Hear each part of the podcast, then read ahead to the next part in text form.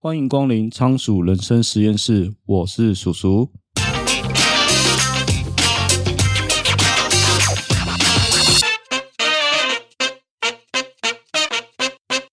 那在疫情之前，不知道大家对外送的服务印象是什么？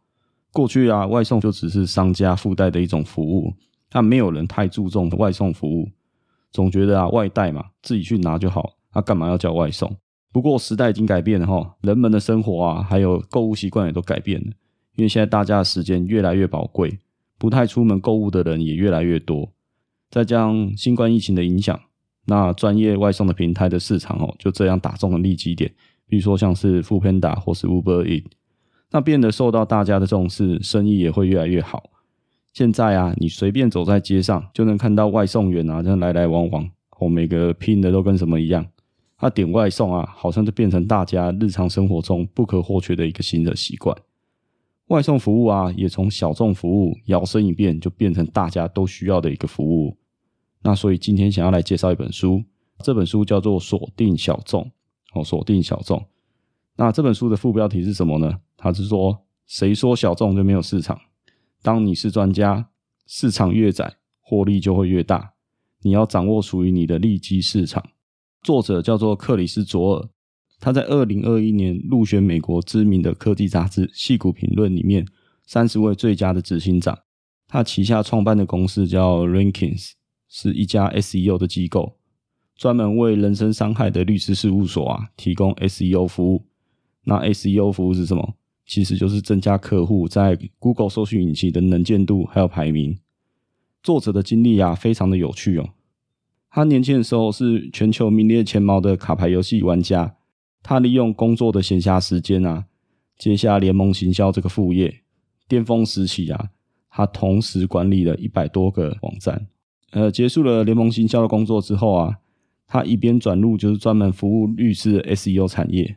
那一方面啊，他要成为了一个顶尖的线上扑克玩家。目前他除了经营这家 Rankings 的公司，那同时啊。他还是一名房地产投资者，还是一个 Podcast 的主持人哦。他有一个自己的 Podcast 频道。作者认为啊，他的成功啊，来自于他找到了自己的定位，所以他才能更专注、更精准的提供服务给特定的客户。那就如副标题所说的，市场越窄，获利越大。那什么叫做小众市场呢？小众市场啊，又叫做利基型市场。其实这也不是新名词了。只不过这个名词说实在有点误导大家，会让人觉得小众就是很少人、需求不高，或者是低利润。换个过去流行的名词来讲，可能会比较贴切。其实就是我们在一个很竞争的红海市场中找寻自己的蓝海，所以以前叫做蓝海市场。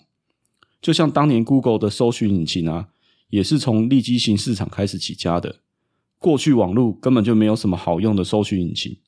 当时网络的王者啊是雅虎，只不过雅虎更像是大卖场，什么功能都有，但是在搜寻引擎上并没有特别的专精。于是 Google 超强的搜寻引擎就这样崛起了。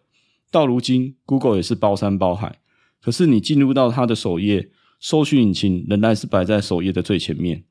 所以说，什么是小众市场？简单来说，就是一个在极具潜力的市场中，我们找到自己有优势的切入点。以中小型企业或者是新创业的人来说，小众市场是一个不错的切入点。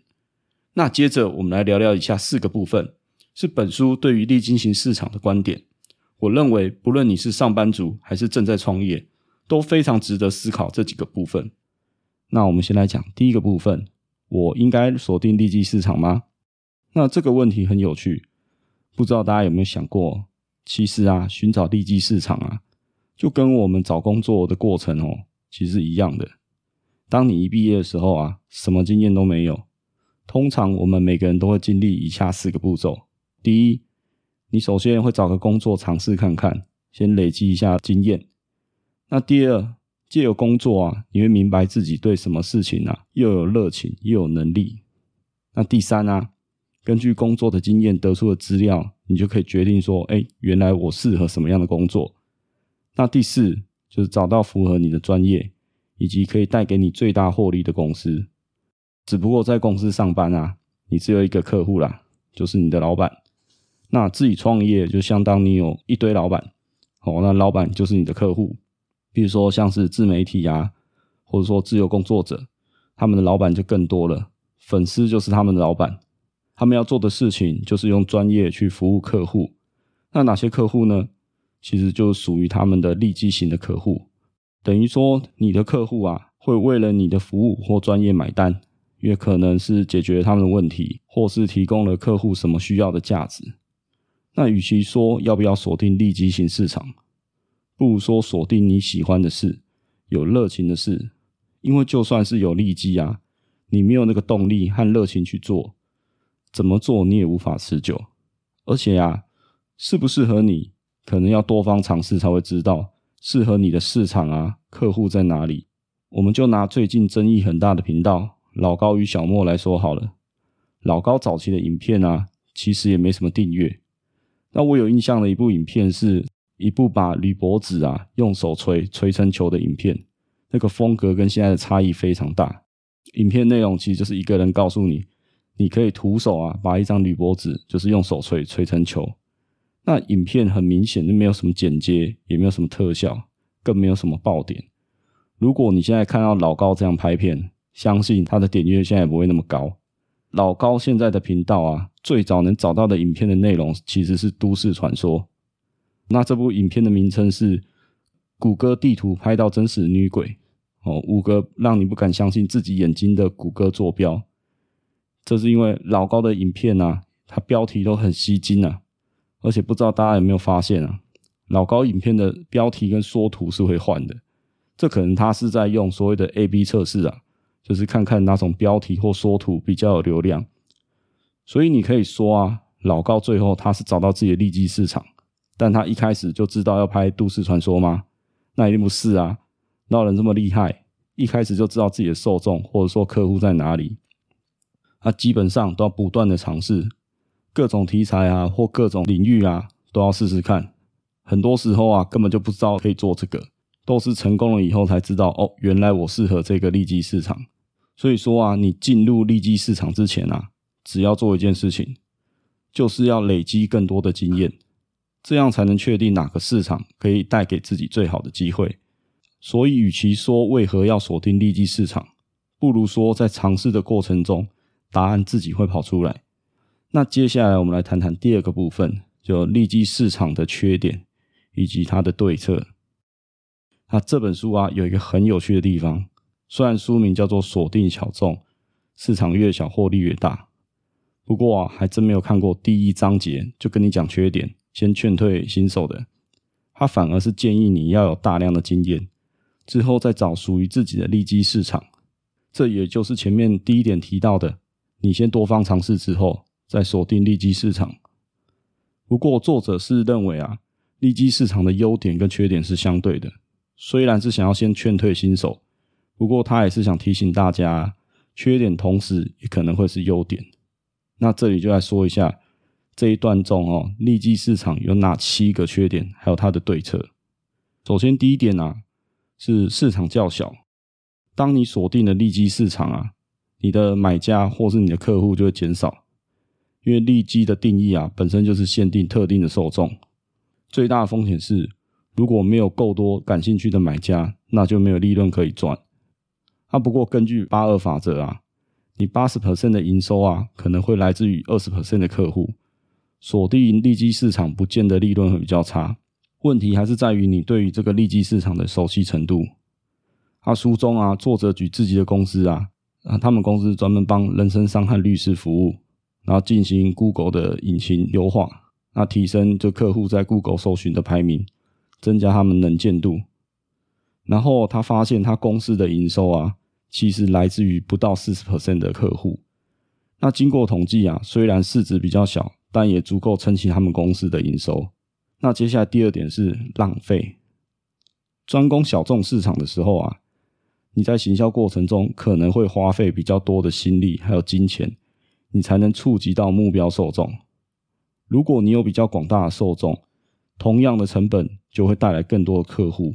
但是啊，锁定小众市场啊，针对特定的受众去行销，其实老实说也可以节省一些不必要的行销费用，因为既然市场小，所以你的行销就要更精准，需要瞄准特定的受众去行销。所以灵活其实就是你最大的武器。没钱有没钱的做法，又不一定要花大钱才能行销。就比如说你在脸书上，有的人可能是花大钱去下广告，啊，你没有钱，没有钱也没有钱的做法，可能就是到各大的一些社团或粉丝专业去留言，增加你的能见度，这不见得要花钱。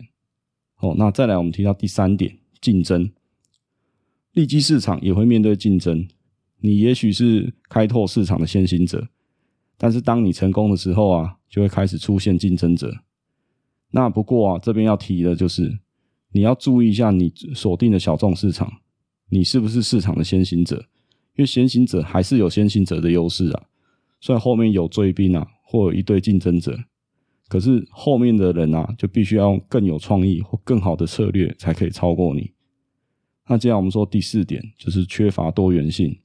一旦你决定了利基市场，那你的工作本身就不再多元，你差不多会做同样的事，和同样的人沟通。不过话说回来，哪个工作不是这样啊？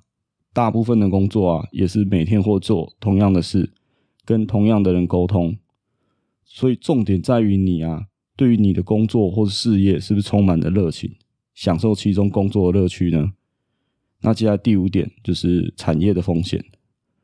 如果你的利基市场啊，刚好是观光旅游业，那在之前，比如说像疫情期间，就算你哦寄出新的新优惠啊，或是新的方案也没有用，因为疫情期间谁会出来玩？不过你要知道，就是其实各行各业啊都会有风险，这其实也不只有利基型市场啊，重点其实不在于风险啊，遇到乱流的时候，你可不可以快速的稳住阵脚？那接下来第六点就是。你必须力求产品的完美。由于小众市场客户较少，所以因此啊，容错的空间也更小。你就必须要提供完全符合客户需求的产品或服务。因为啊，利基型市场的客户啊，相信你是专家。如果你的表现不符合期待，也就会失去客户的信任。所以这里要注意的是啊，与客户建立良好的回馈机制啊。因为哦，根据客户回馈的经验。你就可以不断的提升你服务的品质，然后符合你客户的需求。有时候啊，客户要求的其实也不是百分之百完美的产品，反而更需要的是感动。就是因为规模小，你才可以更精准的服务客户。举例来说啊，你平常可能外食啊，会去吃餐厅嘛，但路边的小面摊一样会有生意啊，而且生意可能还不错。诶，人家卖的是什么？卖的是人情味。有时候啊，光老板记得你喜欢吃的菜，你可能就会感动到不行。那久而久之，你就会养成去面摊吃饭的习惯。哦，那接下来第七点，我们来谈一下，就是小众市场啊，会增加买家的努力和牺牲。哦，当你锁定利基市场的时候啊，你可能反而会让买家付出更多的努力和牺牲，消费起来更麻烦。比如说，客户今天想要买鞋子。但他可能也想买手表，去运动用品店啊，顶多买到鞋子、手表，搞不好去钟表店才能买得到。如果客户进去大卖场，那所有的愿望可以一次满足，他就不用浪费更多的时间跟精力，同时又要买鞋子，又要买手表，要跑很多地方。可是这边反过来说啊，因为你锁定的是利基型市场，你要提供的商品或服务，可能是这些大卖场找不到的。你的优势啊，在于非常了解你的客户和他们的需求，可以解决客户的痛点。就像书中提到一句话：只要你做的事情啊，没有其他人在做，那你就会一枝独秀。就像作者公司啊，就是专门为了特定的律师所提供服务嘛。一般的律师啊，不一定会找他，但是只要是人身伤害的律师，就都习惯会去找他，因为他对他的客户知根知底啊，可以很快就解决他们的问题。所以客户习惯都会去找他，那当然不是所有的人都适合立即型市场啊，反而我会认为啊，选择利基型市场是在服务客户的过程中啊，发现特定受众的需求。如果这些特定的客户啊，占了你营收的绝大部分，那你一定会专注而且优先服务这些客群。等到规模做大了，你反而才会回过头来再去开发新的客户或是新的利基型市场。许多创业家一开始资源也不足，想要服务所有客户是不可能的。锁定在利基市场，先服务特定的客群，市场较小，这时候反而会是一种优势。那说完了缺点跟它相对应的对策，那接下来我们来谈第三部分，进入利基市场的先决条件。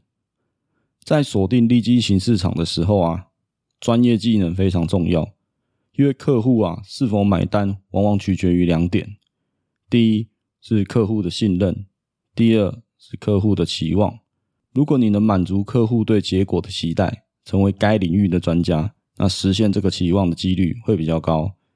想要成为真正的专家，你需要专注力。也许啊，你一开始钻研一个产业会学到很多东西，但要想成为专家啊，你必须认清你不可能样样精通啊。所以你必须选择专注或者锁定更小众的单一领域，这让你啊可以成为该领域的 number one。股神巴菲特曾经说过啊。对于知道自己在做什么的人来说啊，分散投资的做法，通常毫无意义，因为分散投资是对于无知的一种防范。当你专注在某个特定领域啊，持续精进你自己，那你身后自然就会出现一些追随者哦。那这些追随者不是你的客户，就是你的粉丝。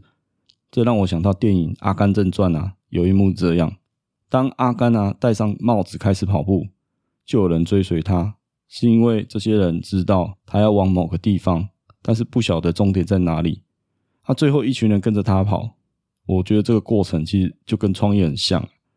所以当你在利基市场的时候啊，你的客户还有你的粉丝，其实都跟你在同一条路上，全部人都朝着同样的方向跑。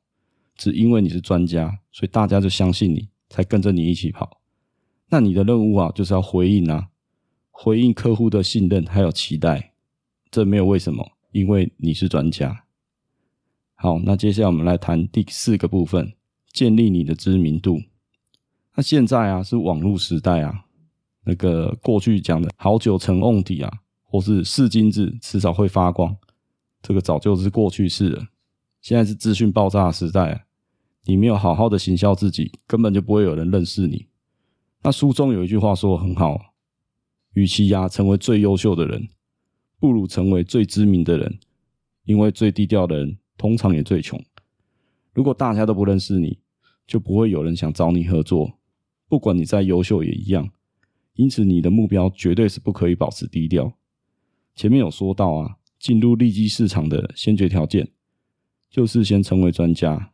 但你不能说啊，是金子总是会发光。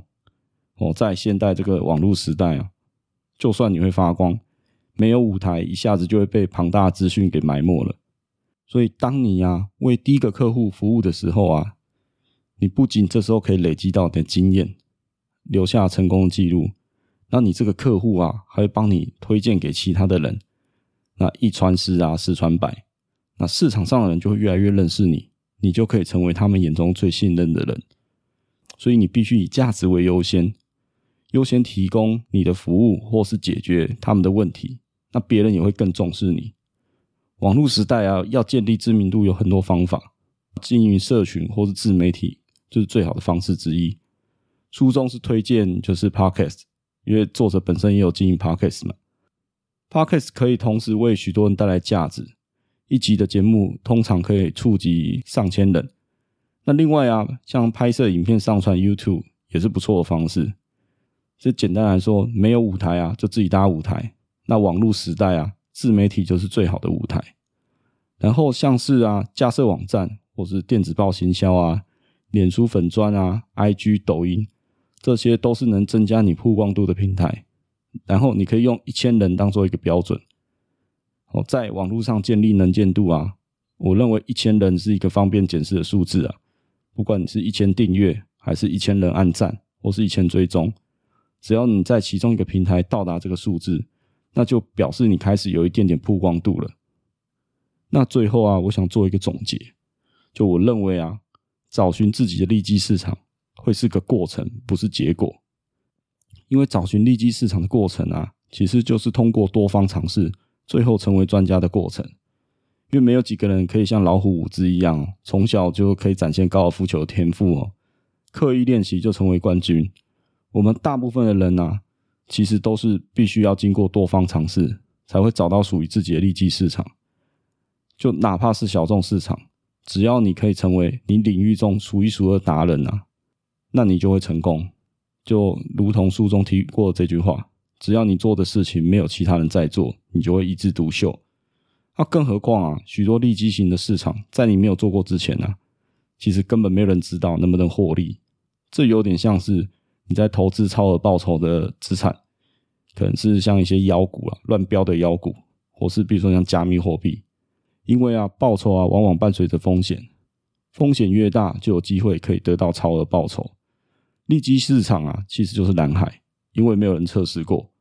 一旦被你找到宝藏，先行者啊，通常能获得较高的利润。啊，相应来说啊，失败归零的风险也是比较大。我个人认为，保守的做法是，你在成熟的市场先有个开始，那再去寻找利基市场，因为这会是长期抗战。如果你是一个追求效率的人，那多方尝试只冲利基市场也是一种选择啊。不过对我来说啊，我认为就是寻找自己的利基市场是个过程，不是最终的结果。所以啊，就跟投资一样啊，要讲求动态平衡，或者说资产配置。我会需要有稳定现金流的收益，当然啊，我也想要追求超额的获利，因为我没有 all in 的习惯啊。所以哦，不管是资产配置，或是我现在创业，我会自行调整比例。那这可能是因为我年纪到了啊，所以会比较保守一点。或者说，就是我想要稳扎稳打啦，毕竟我要养家，我已经不是一人保全家保的状态。啊，更何况啊，你就算拼一次成功好了，那你下一次或下下一次呢？每次都要赌身家吗？只要死一次就 game over 了。所以我结论才会下说，找寻自己的利基市场会是个过程，不是结果。因为正因为需要多方尝试，你根本不可能一次就成功。只要你拥有稳定现金流这个基本盘，拿闲钱啊，或是下班的时间去尝试利基市场，万一失败了，你也不痛不痒。所以要做的事情就是在尝试的过程中啊，渐渐累积你的知名度。锁定利基型市场啊，并不会限制你啊，反而会为你提供各种机会。不要忘了，你会是一个专家。对专家来说，市场越窄，报酬越大。那最后啊，想问大家一个问题哦，你觉得自己的利基型市场在哪里？如果有啊，欢迎你将你的想法留言分享给大家参考哦。如果没有啊，也不要泄气，请去多方尝试看看。每个人都有自己的特色，你也一定有自己的利基市场，只不过你还没找到而已。好，那今天节目就先到这边。